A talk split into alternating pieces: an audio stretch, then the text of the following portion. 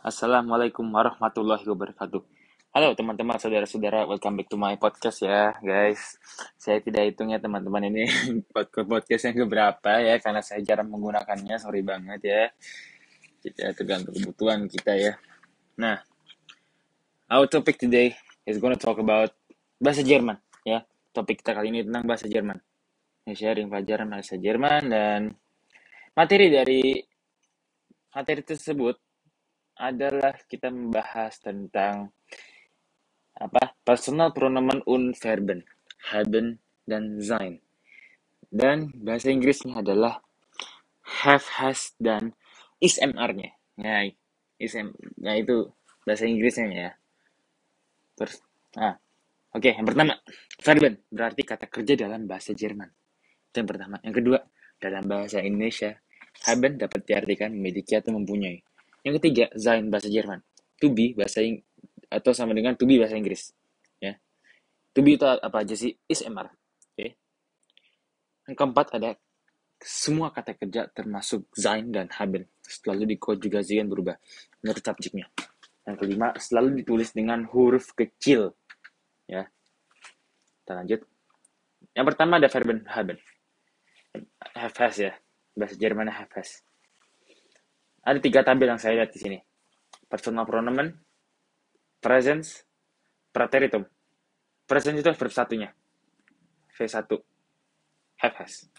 Verb duanya preteritum. Had. Nah, ini kan ada subjeknya nih. Ich, du, er, sie, es, wir, ihr, sie, plural, dan sie.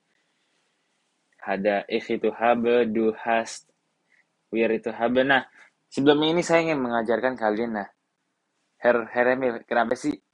Kok maksudnya kata kerja di belakangnya itu beda itu? Gimana sih Uncle Mil nah itu tuh terjadi tergantung dalam bahasa Jerman tuh itu tergantung pada subjeknya guys. Nah jadi materi ini namanya konjugas konjugation konjugation ya konjugation regelmäßiger verben.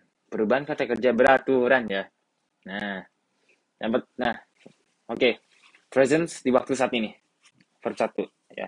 Rumus dasar itu learn kata kerja dasar atau infinitif. Nah, learn kan en-nya ini dihilangin, dihilangkan, sorry. Dihilangkan lalu stem learn nah itu tetap masih ada. Jadi gini. Kan learn kan. Learn itu namanya stem. Learn n, n itu namanya endong. Jadi akhiran belakangnya itu akhiran itu namanya endong ya. Nah, nah jadi apa namanya ini tuh tergantung jadi ini kalau bahasa Jerman tuh tergantung subjeknya ya guys. Jadi ya kalau di sana tuh orang ya apa sih setiap kalimat tuh ada definisinya ini maksudnya apa sih ya gitu kan. Ada ada maknanya ada definisinya jadi mudah dipahami ya buat orang sana ya. Nah jadi saya akan memberi penjelasan dulu ya subjek dan endungnya subjek ih itu akhirannya e. Du akhiran st RZS akhiran T. Wir akhiran N. Ir akhiran T. Ir akhiran T ya tadi deh. Z plural atau Z artinya N. Sebelumnya saya mohon maaf saya belum menjelaskan arti dari ik du sebagai sebagainya. Ik itu artinya saya, ik ya. Du, you, kamu. R Z S. R itu dia laki-laki, he. S I E kecil ya hurufnya. Itu dia perempuan dan es s. Dia netral. It ya kalau bahasa Inggrisnya. We're itu kami ir itu kalian z plural artinya mereka. Dan ada juga z anda. Z anda itu jadi s-nya itu gede kapital ya harus kapital ya. Nah, jadi ada z kecil dan z z besar. Jadi ini saya ingin mengasih contoh Aldi learn Indonesia. Aldi belajar bahasa Indonesia. Ya. Nah, jadi subjeknya ini Aldi, he berarti R kan. Kan tadi kan lernen kan kata dasar yang sebelumnya, rumus dasar itu lernen kan. Nah, karena Aldi ini he, en en en nya itu dilangin. Nah, jadi Aldi learn gitu loh.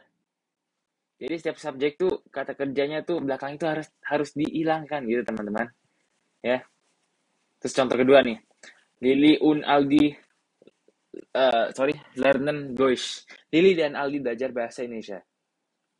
Nah, jawabannya adalah lernen. Nah, kenapa tuh? Karena ya D kan, lebih dari dua. Nah, itu akhirannya lernen ya teman-teman. EN akhiran dari kata kerja tersebut. Kenapa? Karena subjeknya D. Ya.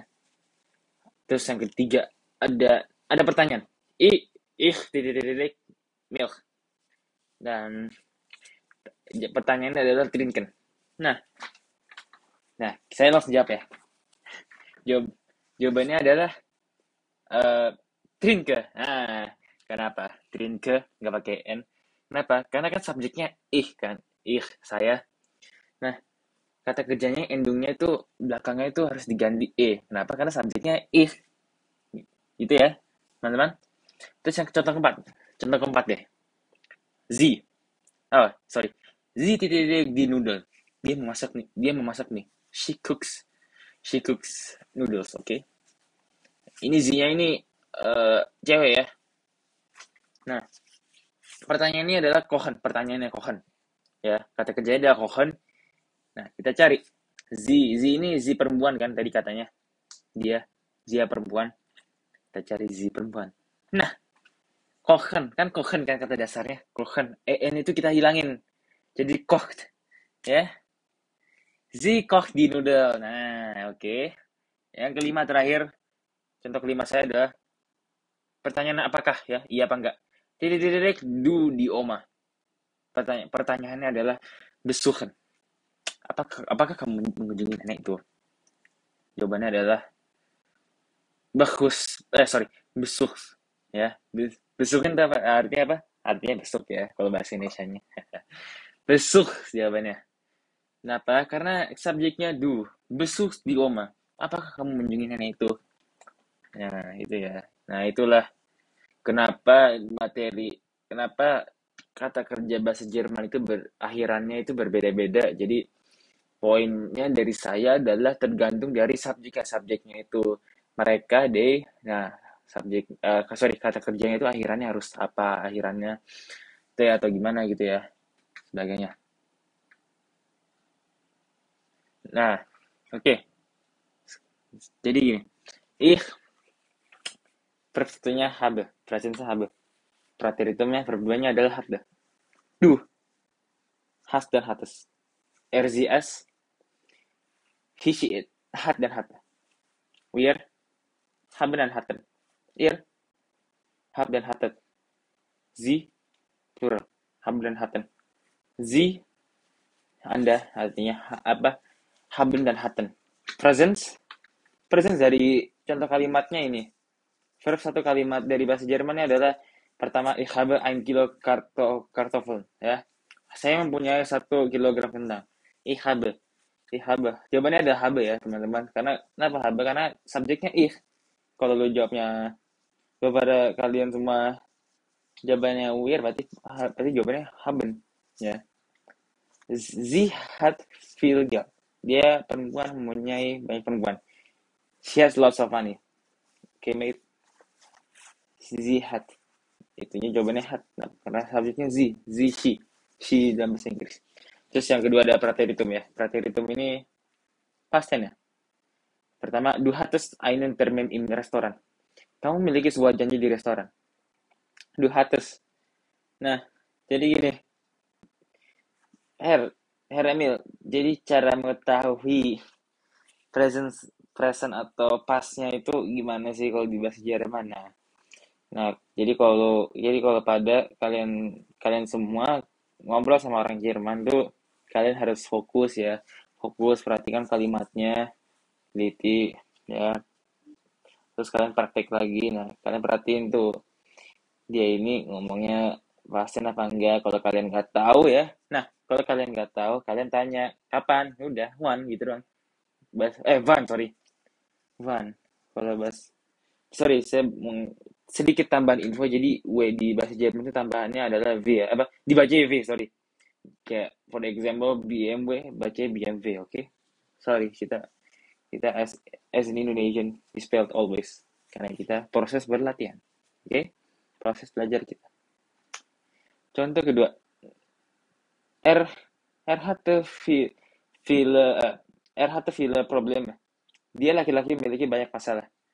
He has he has lots of problem. Um, kan R kan subjeknya jadi jawabannya hatte itu aja ya.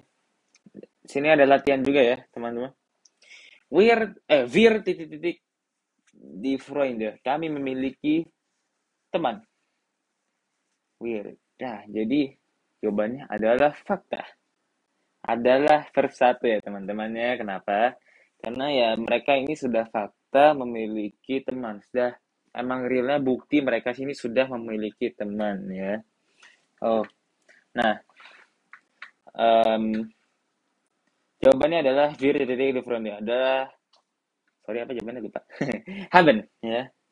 Karena mereka fakta verb satu uh, present verb satu yaitu haben jawabannya.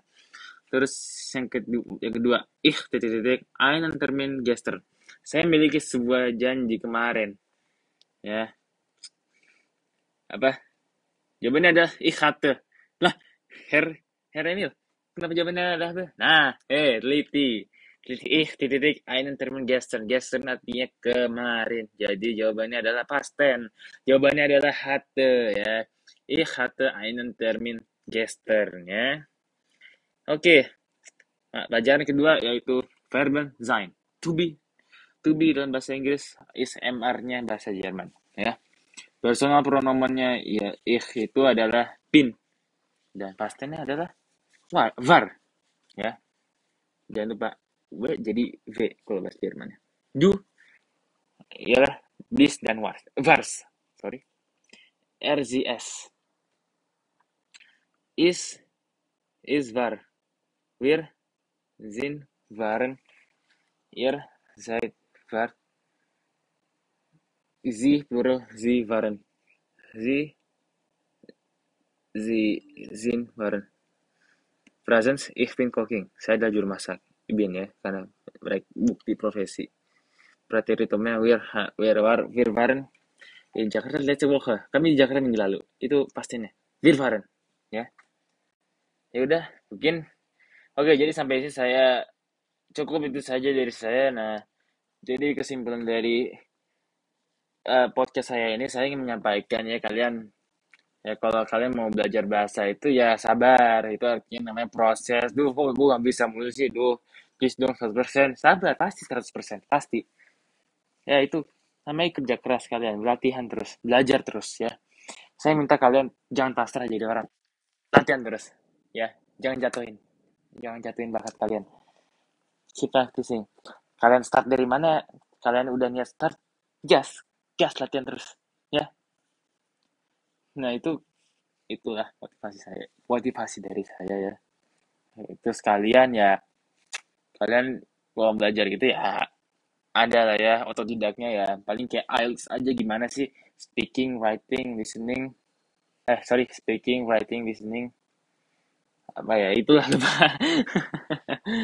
Ya itu saja dari saya. Mohon maaf bila ada ucapan yang salah yang berpotensi bikin kalian haha. Ya itulah proses kalian belajar kalian saya minta kalian dibaca-baca lagi latihan lagi.